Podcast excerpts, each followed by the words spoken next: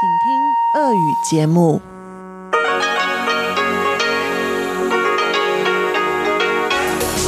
эфире Международное радио Тайваня. В эфире русская служба Международного радио Тайваня. У микрофона Мария Ли. Здравствуйте, уважаемые друзья!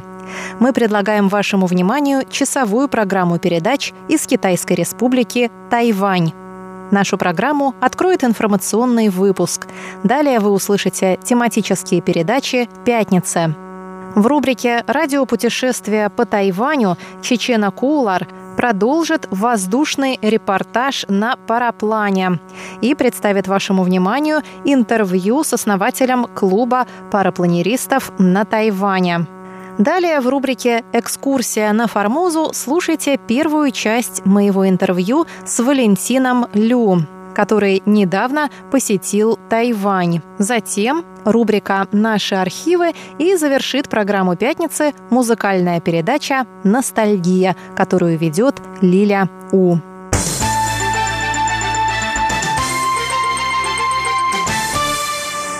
Мы начинаем выпуск новостей пятницы 2 ноября. В нем прозвучат следующие сообщения.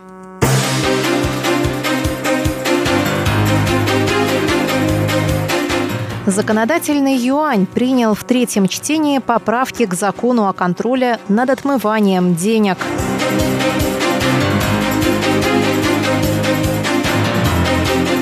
Президент Цай Янвэнь. Публикации в Фейсбуке не должны отслеживаться правительством.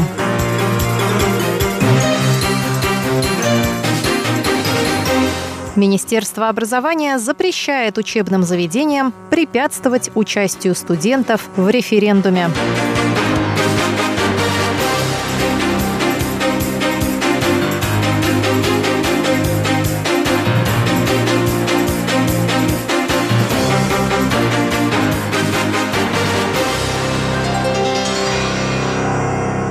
А теперь подробнее.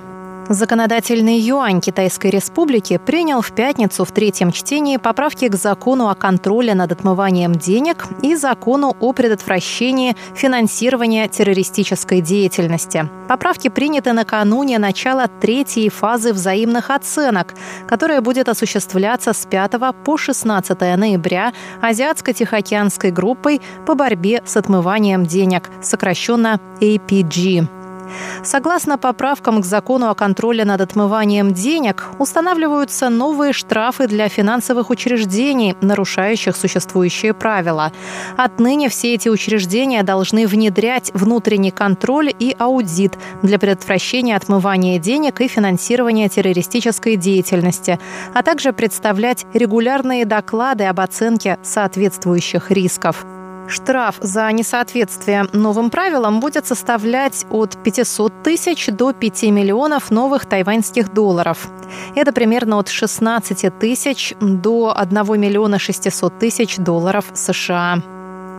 Базирующаяся в Австралии Азиатско-Тихоокеанская группа по борьбе с отмыванием денег – это региональный орган межправительственной организации, целевая группа по финансовым мероприятиям для борьбы с отмыванием денег или Financial Action Task Laundering – ее цели состоят в выработке и внедрении международных стандартов, служащих борьбе с отмыванием денег, финансированием террористической деятельности и операций, связанных с распространением оружия массового поражения.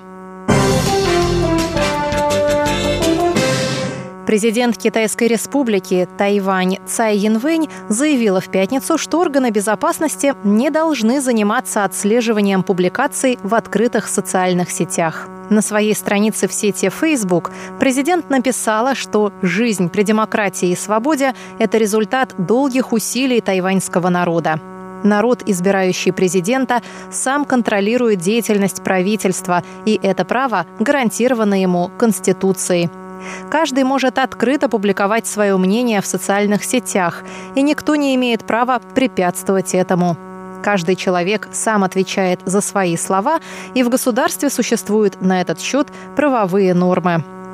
В демократическом Тайване невозможно возвращение к существовавшему в прошлом военному положению, написала президент и добавила, что ее страничка в Фейсбуке – лучший тому пример.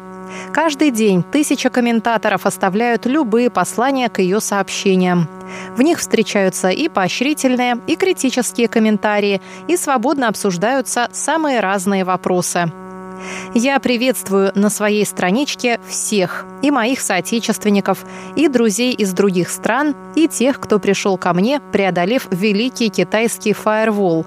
Ведь это демократический Тайвань в миниатюре, написала президент. При этом Цай подчеркнула, что органы безопасности должны принимать адекватные меры для предотвращения угрозы распространения иностранными спецслужбами дезинформации, направленной на вмешательство во внутреннюю политику страны и подрывание демократических устоев.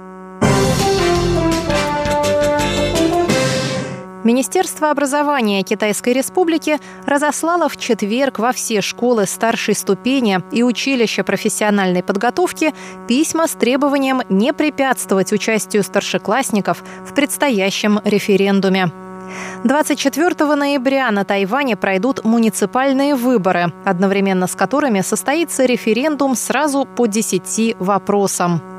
Если раньше в референдуме могли принимать участие лица не моложе 20 лет, то после принятия поправок к закону о референдуме возрастной порог был снижен до 18 лет. Это означает, что у учащихся последних классов школ и студентов училищ появилось право голосовать на референдуме.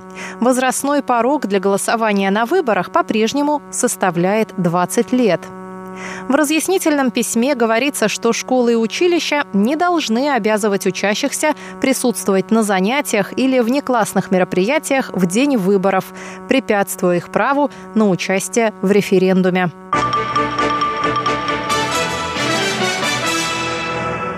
И в завершении выпуска новостей прогноз погоды на завтра.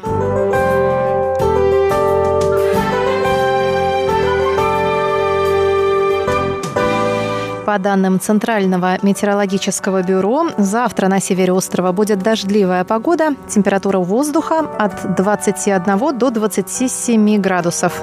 В центральной части Тайваня от 22 до 30, в Тайджуне облачно с прояснениями и временами дожди. В Гаусюне от 22 до 29 градусов облачно и без осадков. Дорогие друзья, на этом я, Мария Ли, заканчиваю наш сегодняшний выпуск новостей и приглашаю вас к прослушиванию тематических передач «Пятницы», радиопутешествия по Тайвань